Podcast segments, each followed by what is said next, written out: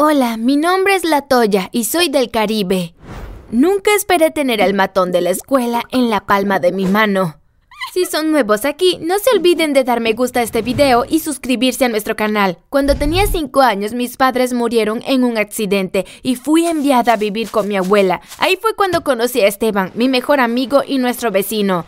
En el pueblo todos sabían que éramos bastante unidos. Me encantaba nuestro pequeño pedacito de cielo. En cuarto grado todo cambió cuando la familia Pérez llegó al pueblo. Compraron algunas de las tiendas y las convirtieron en un gran centro comercial.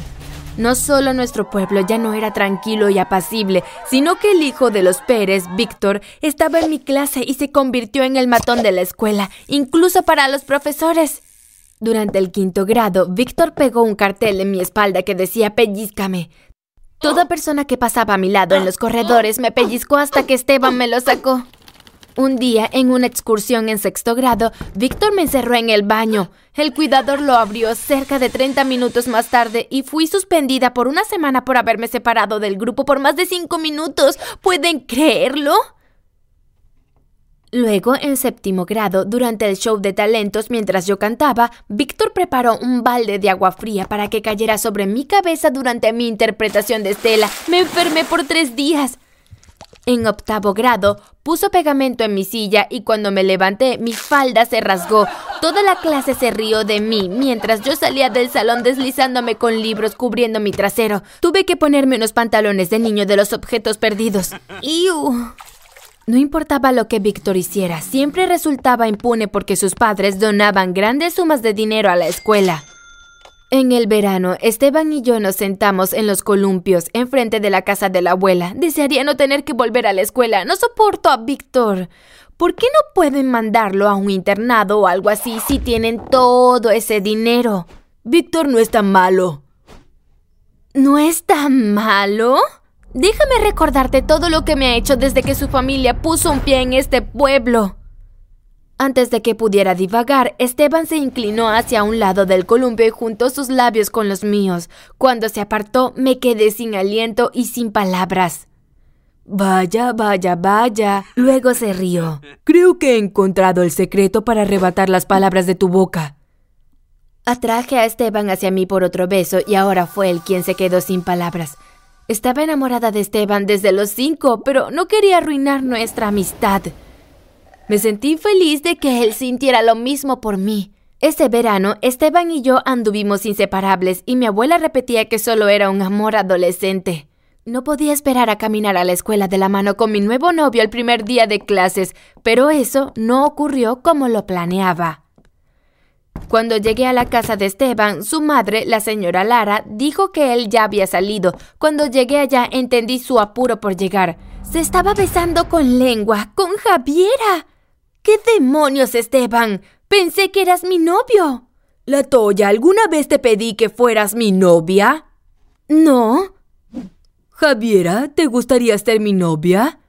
Claro y comenzaron a besarse de nuevo justo enfrente de mí. Corrí todo el camino hasta el baño de chicas y me escondí en uno de los cubículos. Escuché una notificación en mi teléfono y la revisé. Un frío me recorrió la espalda mientras reproducía el video. Alguien había grabado lo que pasó recién entre Esteban y yo y lo subió a las redes sociales. Un pequeño logo al costado del video decía los videos de Víctor.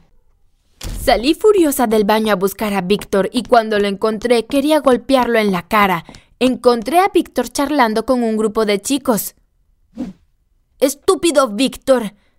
Me balancé hacia él, pero se hizo a un lado y aterricé en un basurero detrás suyo. Él y sus amigos se rieron y se marcharon. Este año se suponía que fuera el mejor hasta ahora. Solo era el primer día y mi año ya se había ido por el tacho de la basura. Oh, eso pensaba.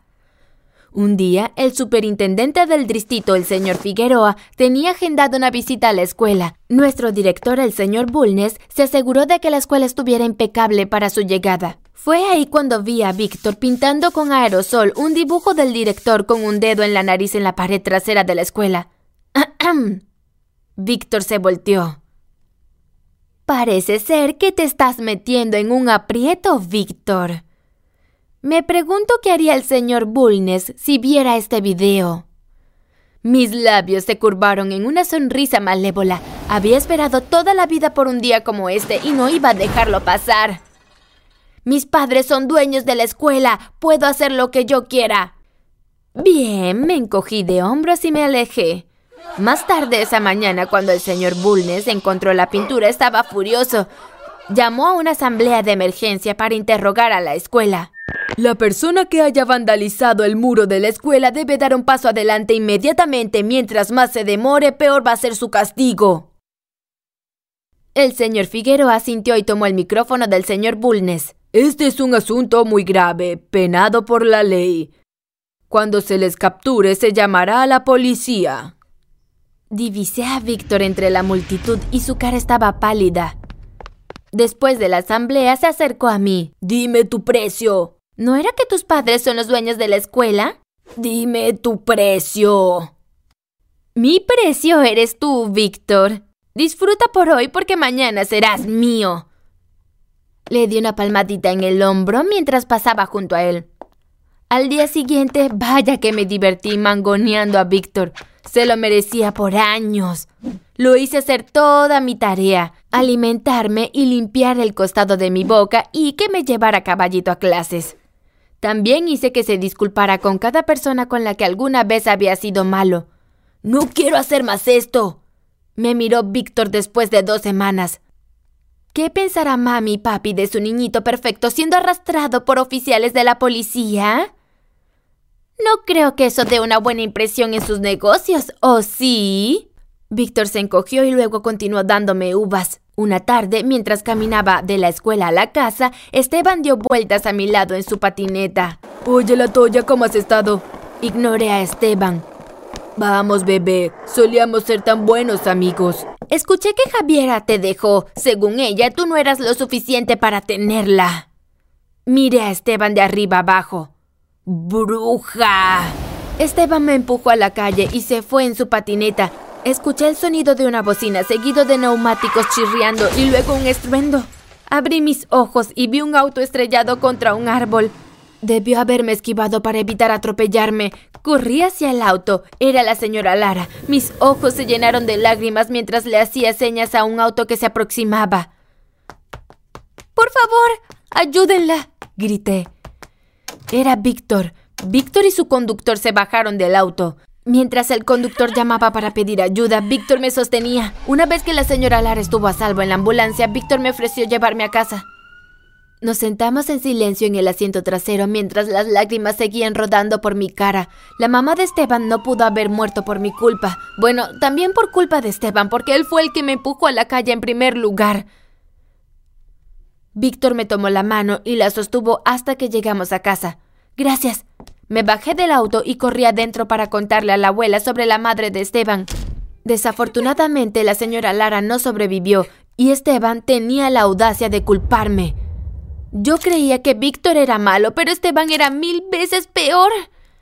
Después de lo que le pasó a la señora Lara, mi opinión sobre Víctor había cambiado. Me di cuenta de que la vida es demasiado corta para tener enemigos. Yo prefería tener amigos. Aquí tienes. ¿Qué son estos? Son cupcakes. Los horneé yo misma. ¿Tienen laxante o algo?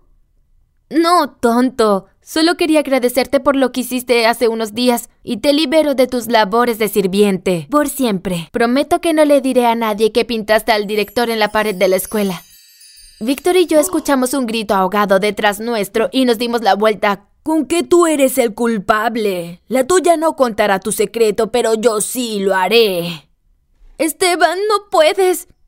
Puedo y lo haré. Pero haré una excepción si es que me das un beso aquí, ahora mismo.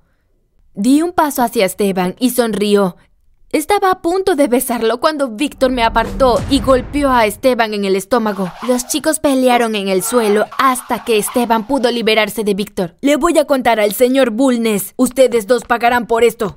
Esteban salió corriendo en dirección a la oficina del señor Bulnes y Víctor y yo corrimos detrás de él. Los tres irrumpimos en la oficina del señor Bulnes al mismo tiempo. Yo fui la que pintó el dibujo de usted en la pared. Balbuceé antes de que Esteban pudiera decir algo.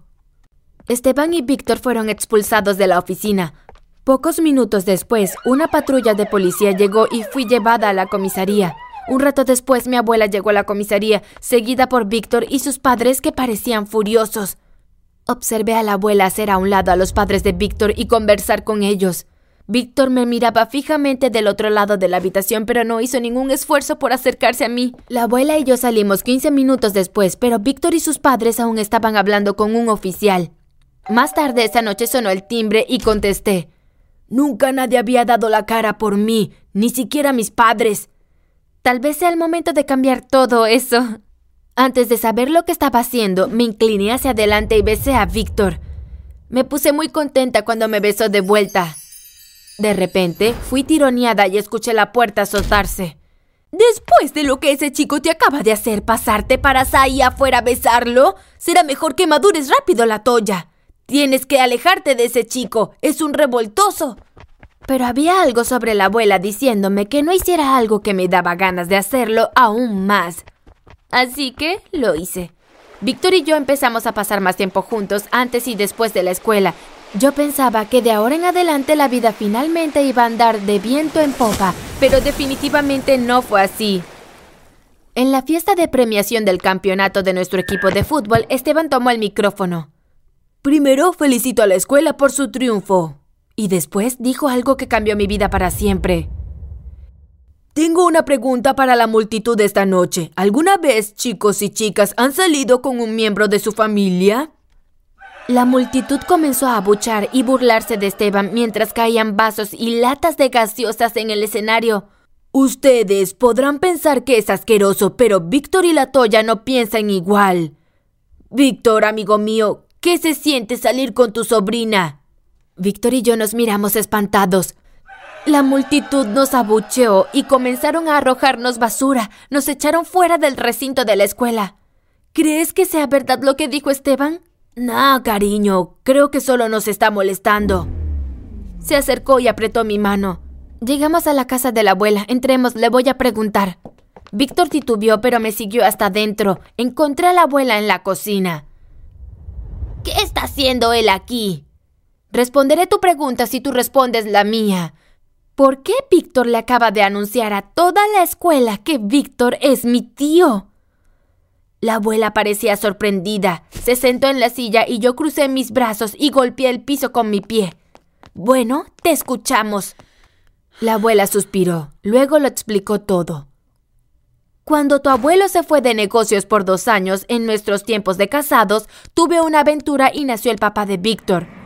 No quería que el bebé arruinara mi matrimonio, así que lo di en adopción.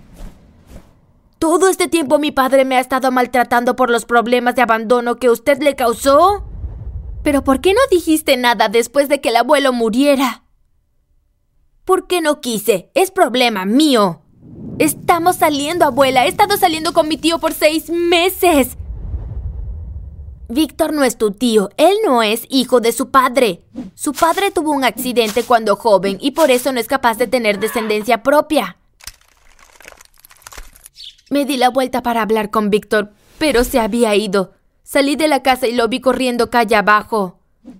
Víctor, espera. Víctor no había escuchado la última parte de lo que la abuela había dicho. Víctor aún pensaba que era mi tío. Tenía que contarle la verdad.